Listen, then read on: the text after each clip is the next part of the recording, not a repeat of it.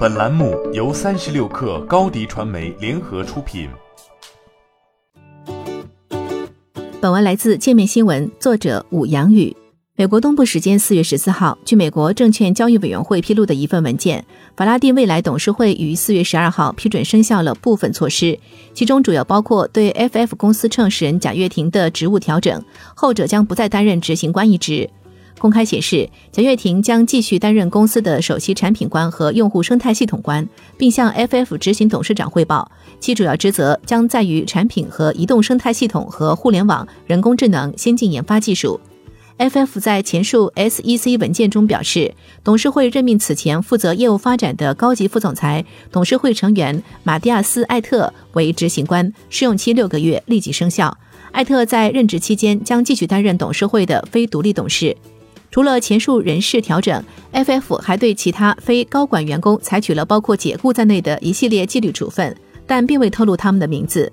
上述措施主要针对内部已持续一段时间的调查和问责。在过去的三月，由于 FF 的更多精力放在内部调查上，公司并未及时向纳斯达克交易所提交年报。四月四号，纳斯达克交易所向 FF 发出通知，称其延迟提交报表的做法不符合继续上市规定。如果 FF 想维持上市公司身份，公司需要在五月六号前提交二零二一年度第三季度十 Q 表和截至二零二一年十二月三十一号的十 K 表。目前，FF 尚未明确回应公司能否在调查结束后及时上交二零二一年年报。二零二一年七月，FF 与 Property Solutions Acquisition Corp 合并，随后成为一家上市公司。J Capital 在数月后发布做空报告。FF 未能逐一精确反驳，其中包括 FF 九一订单的付费数据等问题。董事会此后启动了一轮内部调查，几乎是同一时间，贾跃亭和 FF CEO 毕福康被罚降薪百分之二十五。不仅如此，随着 FF 董事会发布多项整改措施，苏珊·斯文森被任命为 FF 董事会执行主席，毕福康和贾跃亭均向苏珊·斯文森汇报。此外，文件显示，FF 全球资本副总裁王家伟也已辞职。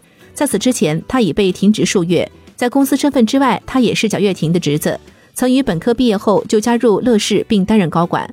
据报道，贾跃亭出走乐视并创立 FF 之后，王家伟也随之加入，并以主力角色负责了 FF 迄今为止的每一轮融资项目，为 FF 创造超过二十亿美元融资总额。你的视频营销就缺一个爆款，找高低传媒。创意热度爆起来，品效合一爆起来。微信搜索高低传媒，你的视频就是爆款。